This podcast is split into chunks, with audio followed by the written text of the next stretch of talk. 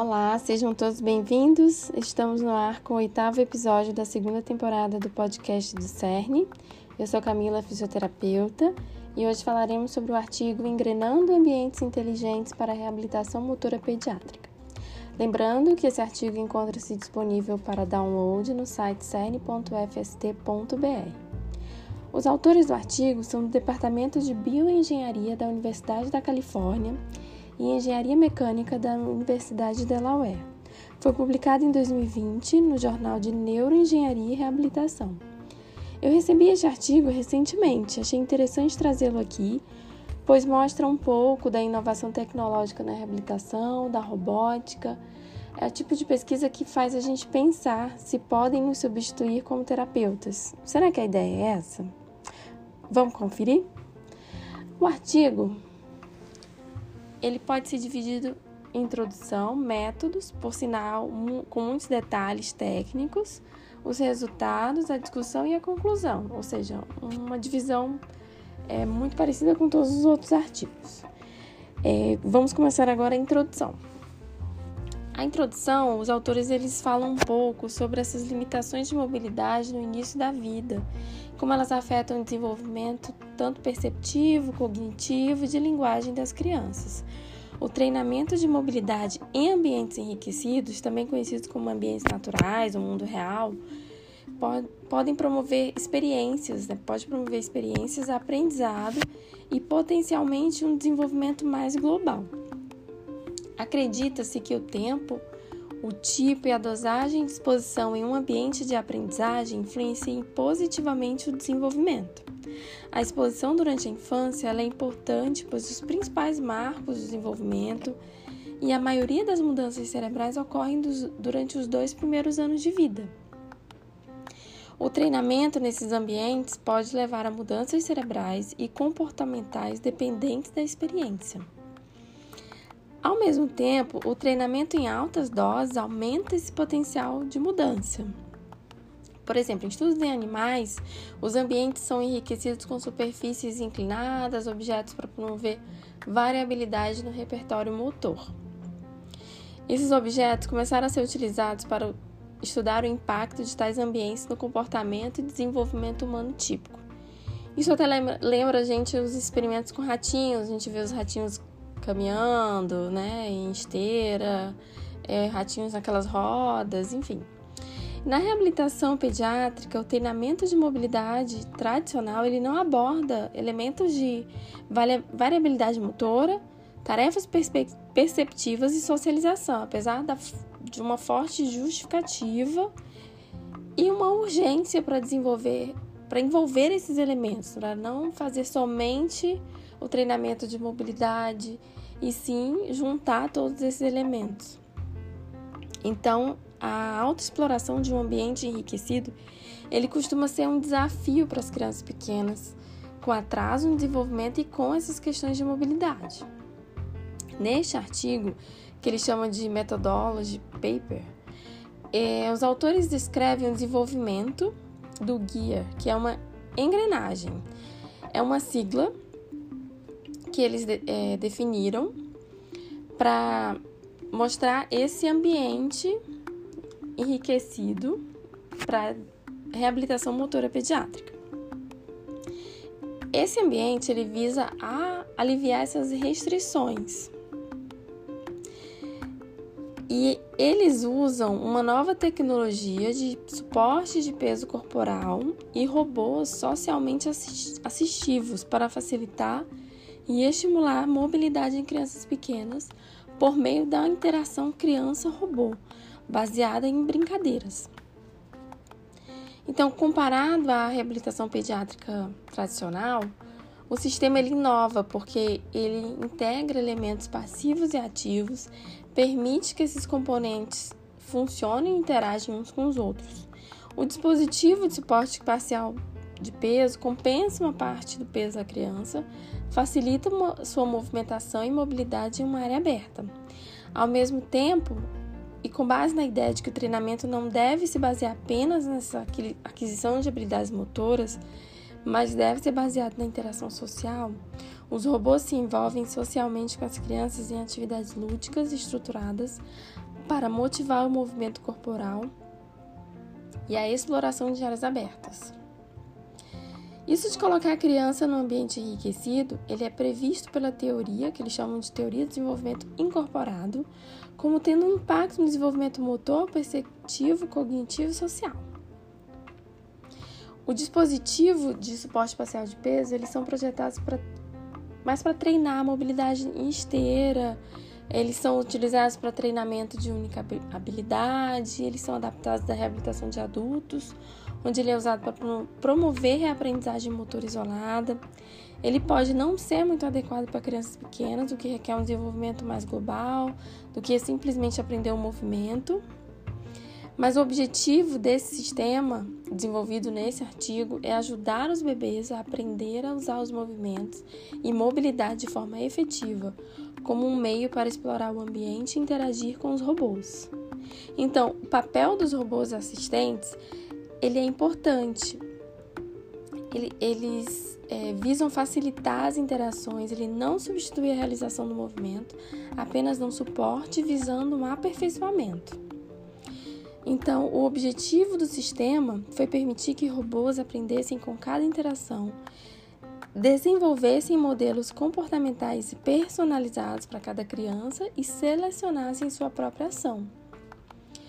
O sistema ele foi desenvolvido por uma equipe interdisciplinar, utilizando conhecimentos clínicos e de engenharia, muitos conhecimentos de engenharia, principalmente.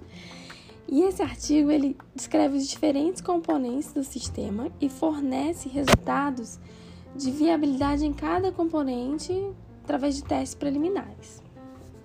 A figura 1 no artigo ele mostra com detalhe essas diferentes fases. Então passaremos agora a falar um pouco dos métodos.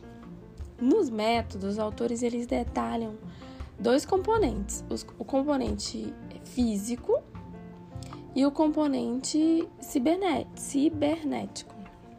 O componente físico ele é composto do playground, do dispositivo de suporte espacial de peso, dos robôs, das redes de câmeras conectadas. Já o componente cibernético ele é composto do software, dos algoritmos, dos modelos comportamentais. Então, em relação ao componente físico, nós temos o equipamento, que seria assim um, um, um equipamento que contém uma escada de espuma, uma rampa de espuma, o dispositivo de suporte espacial de peso, os robôs, que são os assistentes,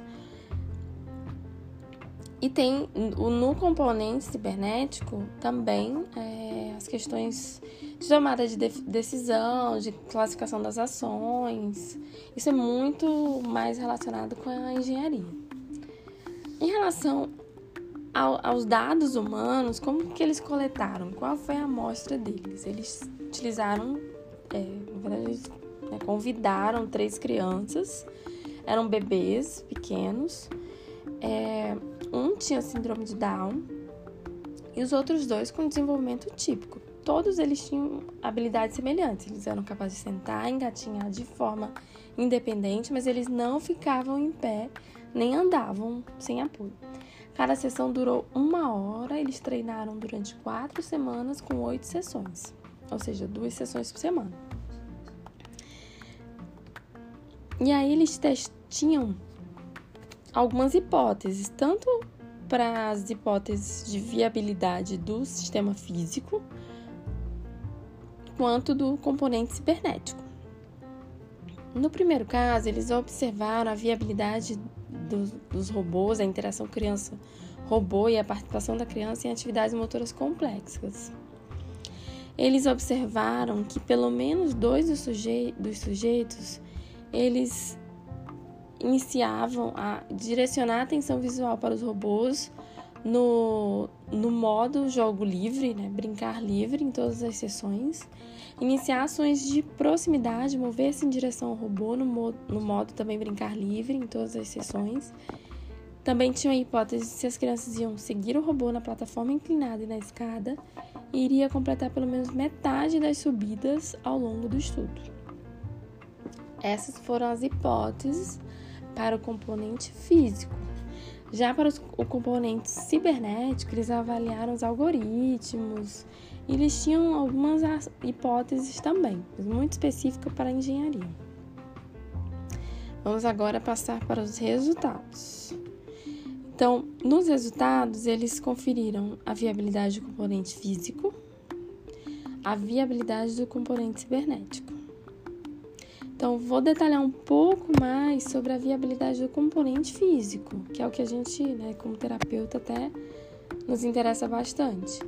Todos os sujeitos eles completaram o protocolo de oito sessões, eles participaram de todas as tarefas, envolvendo os objetos selecionados do ambiente enriquecido. Eles usaram dispositivos de suporte espacial de peso, eles interagiram com os robôs em todas as oito sessões. Quando assistidos pelos dispositivos de suporte espacial de peso, todos eram capazes de realizar as ações que estavam além do seu nível de capacidade, sem assistência de um adulto, por exemplo, como passos independentes, e nenhum evento adverso foi relatado. É, ele detalhou também os resultados em figuras, figura 9A, figura 9B e figura 9C. Na figura 9A, ele mostra que a atenção visual para os robôs foi evidente em todas as sessões, o interesse visual foi evidente, especialmente durante os eventos inesperados. Na figura 9b, ele mostra o número de movimentos que as crianças iniciaram em direção aos robôs. Todos, todas, né, todas as crianças demonstraram grande sucesso em realizar tarefas escaladas enquanto seguiam os robôs. A figura 9c mostra que as subidas completas acumuladas de todas as, de todas as sessões na escada e a, na plataforma inclinada. Eles observaram é, casos que, em que os sujeitos adaptaram as ações para ajudar os robôs a cumprirem a, o objetivo na tarefa. Por exemplo, quando o robô com rodas tinha problema para subir a plataforma inclinada, as crianças empurravam o robô para ajudar, ou seja, eles realmente interagiam com os robôs e os robôs faziam, tinham funções bem semelhantes com as crianças. Em relação, agora vamos entrar na discussão do artigo. Então, esse sistema, ele é um novo ambiente de aprendizado assistido por robô que tem se mostrado promissor para uso potencial na reabilitação pediátrica. Ele assume uma forma de um playground assistido que permite uma interação rica e complexa entre crianças e robôs. Todos os, os, sujeitos eles interagiram com os robôs em diferentes quantidades, como a gente já falou aqui. A atenção visual dos robôs ela foi direcionada de todos os sujeitos para os robôs ela foi direcionada. Eles tiveram um aumento do interesse em, eventos inesperados. Os participantes estavam bem ansiosos quando eles viam os robôs, maximizando essa possibilidade de interações próximas. Eles acompanharam os robôs mesmo durante tarefas complexas, mostrando um grande potencial do uso de robôs.